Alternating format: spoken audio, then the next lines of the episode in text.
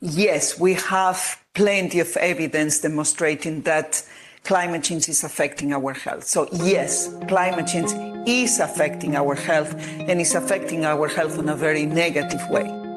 Das sagte Maria Neira von der Weltgesundheitsorganisation bei einer Veranstaltung des Robert Koch Instituts vor wenigen Wochen. Der Klimawandel ist das größte Risiko für unsere Gesundheit, warnte Neira.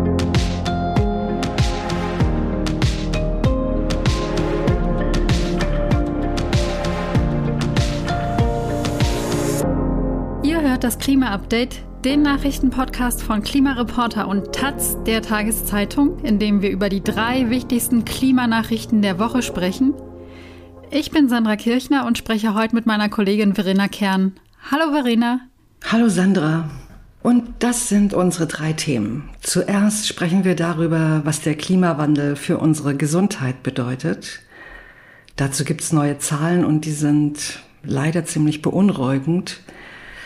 Dann schauen wir uns den ökologischen Fußabdruck von Lebensmitteln an, die man in jedem Supermarkt findet. Da haben Forscher in der Universität Oxford jetzt mal genauer nachgerechnet und die Ergebnisse sind wirklich interessant. Und zum Schluss beschäftigen wir uns mit Solarenergie und stellen neue Ideen vor, die viel bringen können, wenn man sie stärker ausbauen würde. Ja, aber wir fangen jetzt mit dem Gesundheitsthema an. Das betrifft uns ja alle und es wird auch immer wichtiger. Die Klimakrise ist ein sehr großes und weiter wachsendes Risiko für unsere Gesundheit. Darüber haben wir hier im Podcast ja schon häufiger gesprochen und wir haben es jetzt auch am Anfang von Maria Neira von der WHO gehört. Und in dieser Woche gab es dazu jetzt neue Zahlen. Und du hast ja auch schon gesagt, dass die wirklich beunruhigend sind. Da ist zunächst einmal die Zahl der Hitzetoten und die ist in diesem Jahr wieder sehr hoch.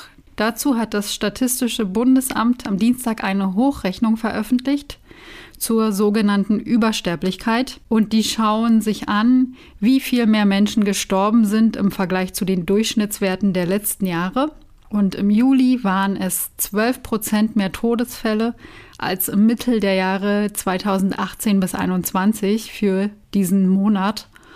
Und in Zahlen ausgedrückt, es sind 9130 Menschen mehr gestorben. Jetzt kann man natürlich nicht einfach sagen, das sind alles Hitzetote. Ne? Es können ja auch Corona-Tote sein. Äh, woran die Menschen gestorben sind, wird in dieser Statistik eben nicht erfasst. Aber es lässt sich halt doch ein Zusammenhang erkennen zwischen erhöhten Temperaturen und erhöhten Sterberaten. Also die Statistiker jedenfalls registrieren mittlerweile bei jeder Hitzewelle einen Anstieg der Todesfälle. Ja, und es gab diese Woche eben noch weitere Zahlen zum Gesundheitsrisiko durch die Klimakrise. Nicht nur die Zahl der Hitzetoten steigt, auch Infektionskrankheiten treten häufiger auf. Eine Studie, die am Montag im Fachmagazin Nature Climate Change erschienen ist, hat nun erstmals das Ausmaß dieses Risikos berechnet. Dafür haben die Wissenschaftlerinnen 830 Studien ausgewertet. Das Ergebnis über die Hälfte, nämlich 58 Prozent, der bekannten Infektionskrankheiten werden durch klimatische Gefahren verschlimmert. Und klimatische Gefahren, was bedeutet denn das? Das sind quasi Extremwetterereignisse, also Hitzewellen, Überschwemmungen, Dürren oder Stürme. Menschen können dann gezwungen sein, in andere Gegenden zu ziehen, wo sie dann stärker bestimmten Keimen ausgesetzt sind, für die ihr Immunsystem noch keine Antwort hat oder wenn es nach einer klimawandelbedingten Katastrophe Probleme gibt mit der medizinischen Versorgung oder mit dem Trinkwassersystem. Auch das kann das Immunsystem schwächen und anfälliger für Infektionen machen. Oder wenn die Lebensräume von Wildtieren zerstört werden durch Dürren oder auch durch den Menschen, dann rücken die Menschen und ihre Wohngebiete näher an die Tiere heran und dann steigt das Risiko für Zoonosen wie eben Corona. Ja, genau. Und zum anderen ist auch die Erwärmung selber ein wichtiger Faktor, also die steigenden Temperaturen. Weil es wärmer wird, können sich tropische Stechmücken und auch Zecken auch in Regionen ausbreiten, die bislang für sie zu kalt waren. Und die sind eben potenzielle Krankheitsüberträger. Ein Beispiel ist die asiatische Tigermücke, die Tropenkrankheiten wie Denguefieber oder Zika übertragen kann. Die findet man schon seit 15 Jahren im Südwesten Deutschlands. Und weil man mittlerweile halt auch Eier und Larven dieser Mücken findet, muss man davon ausgehen, dass sie auch den Winter mittlerweile problemlos übersteht. Ja, der Präsident des Robert Koch Instituts, Lothar Wieler, hat in dieser Woche davor gewarnt, dass es sogar eine Rückkehr der Malaria in Deutschland geben könnte und dass wir uns darauf vorbereiten müssen. Aber nochmal zu der Studie. Also der Hauptautor Camillo Mora von der Universität Hawaii hat eine interaktive Übersicht erstellt, die den Zusammenhang zwischen Klimawandel, Übertragungswegen und Krankheiten visuell aufbereitet.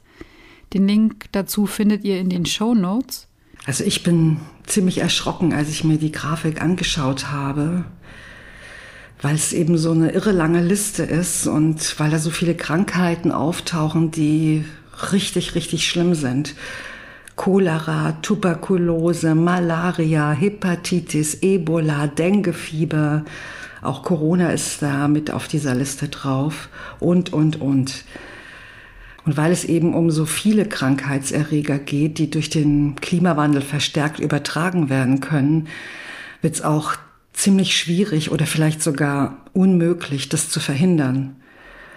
Und auch der Anpassung dürften da Grenzen gesetzt sein. Also am besten, so lautet das Fazit der Wissenschaftlerinnen, wäre es, wenn man an der Quelle des Problems ansetzt, also die Treibhausgasemissionen so stark reduziert, dass uns das Schlimmste erspart bleibt. Jetzt sprechen wir über ein Thema, das uns alle angeht, nämlich Essen. Was gab es denn heute bei dir zum Frühstück, Verena? Tolle Frage. Das ist eins meiner Lieblingsthemen. Also ich koche jeden Tag, aber bei der Hitze habe ich kaum Hunger und deshalb gab es heute Morgen nur Kaffee und naja, literweise Wasser. Und bei dir? Ja, bei mir gab es etwas Obst und ein Müsli mit Hafermilch und Schokolade drin. Und ehrlicherweise muss man sagen, es ist gar nicht so gut fürs Klima. Und dazu kommen wir aber gleich. Und im Prinzip wissen die meisten Leute ja auch, dass Fleisch, vor allem rotes, mehr Treibhausgase verursacht als pflanzliche Ernährung. Aber wie es bei verarbeiteten Lebensmitteln aussieht, also etwa beim Brotaufstrich, beim Müsli oder bei der Fertigpizza, dazu gibt es bisher nur wenige Daten. Und deshalb haben sich ForscherInnen von der Universität Oxford mit dem Thema beschäftigt und eine Studie dazu vorgelegt. Und dazu haben sie äh, Lebensmittel aus acht Supermärkten in Irland und Großbritannien untersucht und insgesamt 57.000 Lebensmittel ausgewertet. Dabei wurden der Treibhausgasausstoß, der Flächenbedarf und der Wasserverbrauch ähm, berücksichtigt, um diese Lebensmittel zu erzeugen und auch die Eutrophisierung. Und das meint halt, wenn durch Düngung, Verkehr oder Industrie Stickstoff oder Phosphor in die Umwelt gelangt. Und das treibt dann nämlich auch wieder die Klimakrise an. Und auf Grundlage dieser Daten wurde dann ein Umweltwirkungswert pro 100 Gramm vom jeweiligen Produkt ermittelt. Und dieser kann halt null sein, also es gibt gar keine Auswirkungen oder bis zu 100 und das wären die größten Auswirkungen.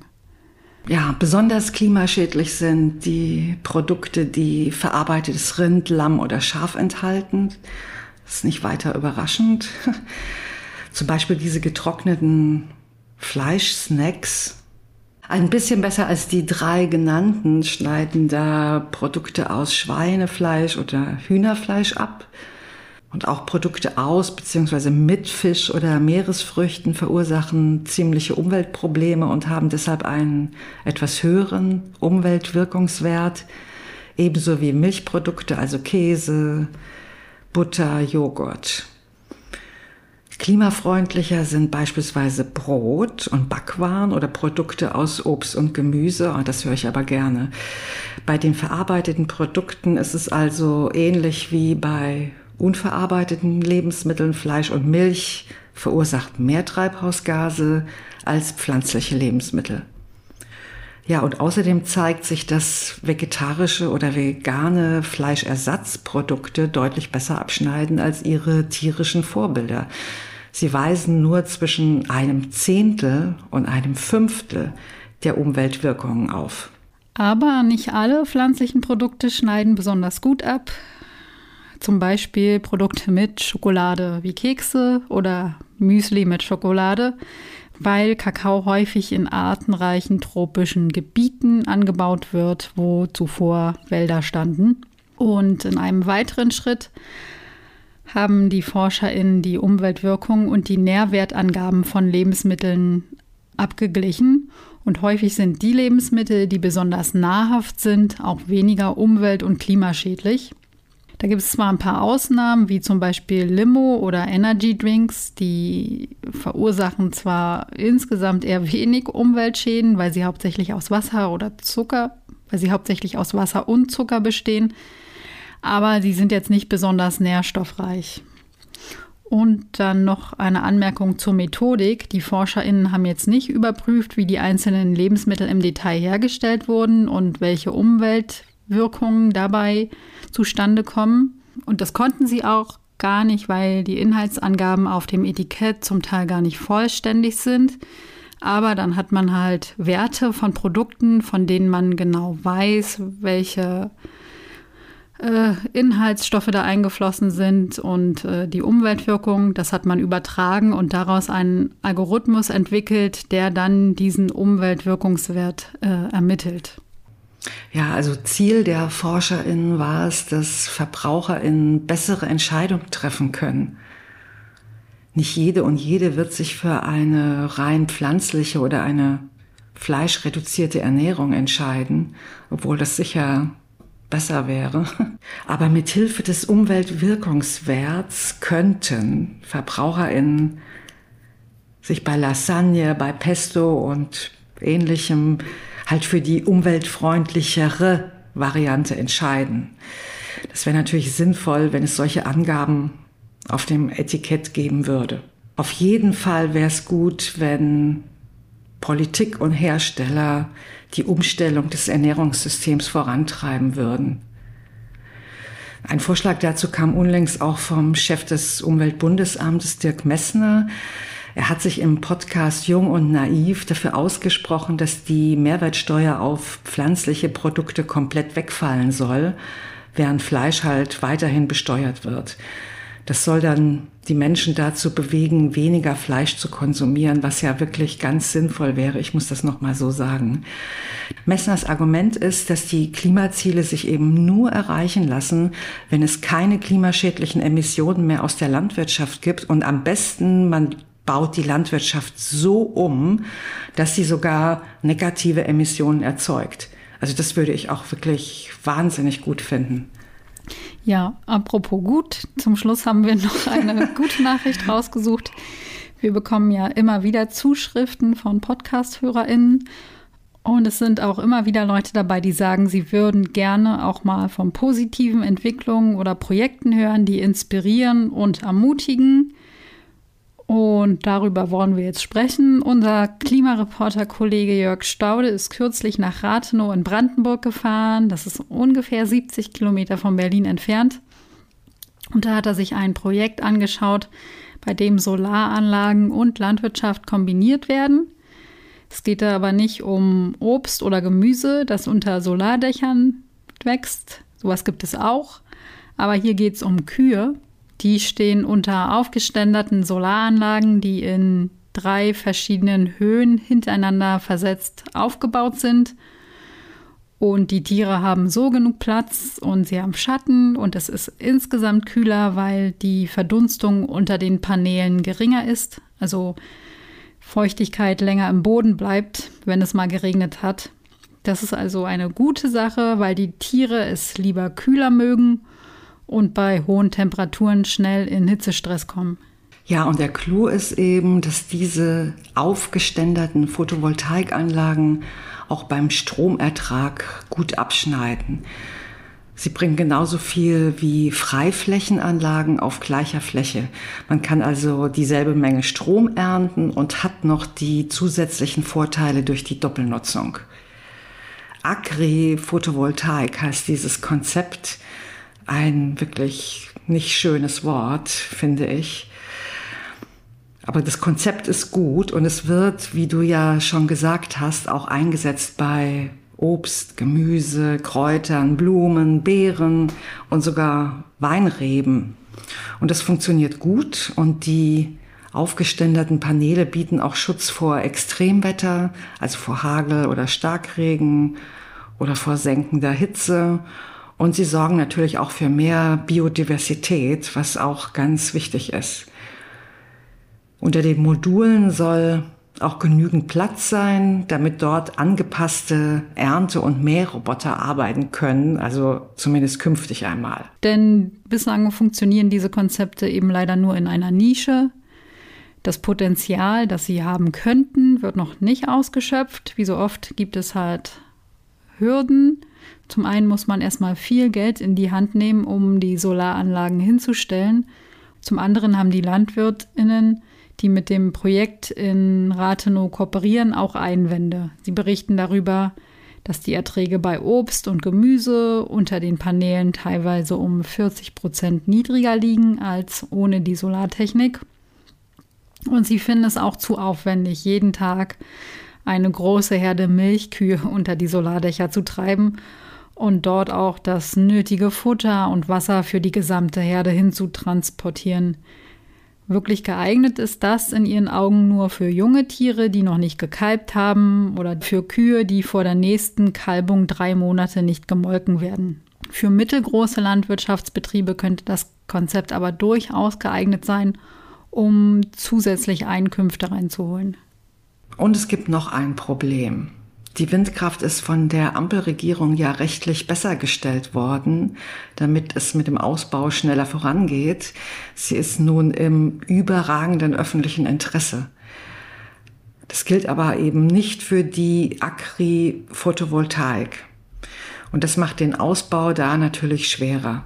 Diese Projekte müssen frei finanziert werden und das ist eigentlich nur für finanzkräftige Investoren machbar.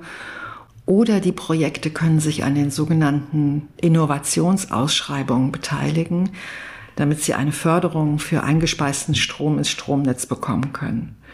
Dort konkurrieren sie dann mit Solaranlagen auf Gewässern oder Parkplätzen oder solchen mit Speicherlösungen. Und bei der ersten Innovationsausschreibung, die im Mai dieses Jahres stattfand, fiel aber nur ein ganz kleiner Anteil von 5 Prozent der ausgeschriebenen Menge auf die Agri-Photovoltaik. Und im Moment sieht es so aus, als würde sich daran auf absehbare Zeit auch nicht allzu viel ändern. Jetzt gibt es erstmal ein auf drei Jahre angelegtes Projekt vom Bundesforschungsministerium, wo ein Leitbild für die Agri-PV erarbeitet werden soll, damit das Ganze dann irgendwann marktfähig wird. Dabei könnte man jetzt schon viel mehr machen und das Potenzial auch viel besser erschließen. Aber dafür müsste die Politik die bürokratischen Hürden abbauen und die aufwendigen Genehmigungen vereinfachen. Das war das Klima-Update für diese Woche. Wenn ihr keine Folge verpassen wollt, dann abonniert uns in der Podcast-App eurer Wahl. Wir freuen uns auch immer über Bewertungen, die helfen uns nämlich sichtbarer zu werden. Und wenn ihr Fragen oder Feedback zu unserem Podcast habt, lesen wir gern von euch per Mail an klima-update.klimareporter.de. Und jetzt noch vielen Dank an Walter Wagenhäuser, Nathalie Kammel und Tobias Pfützner. Die haben uns diese Woche mit einer Spende unterstützt. Dankeschön. Danke auch von mir und macht's gut. Ciao. Tschüss.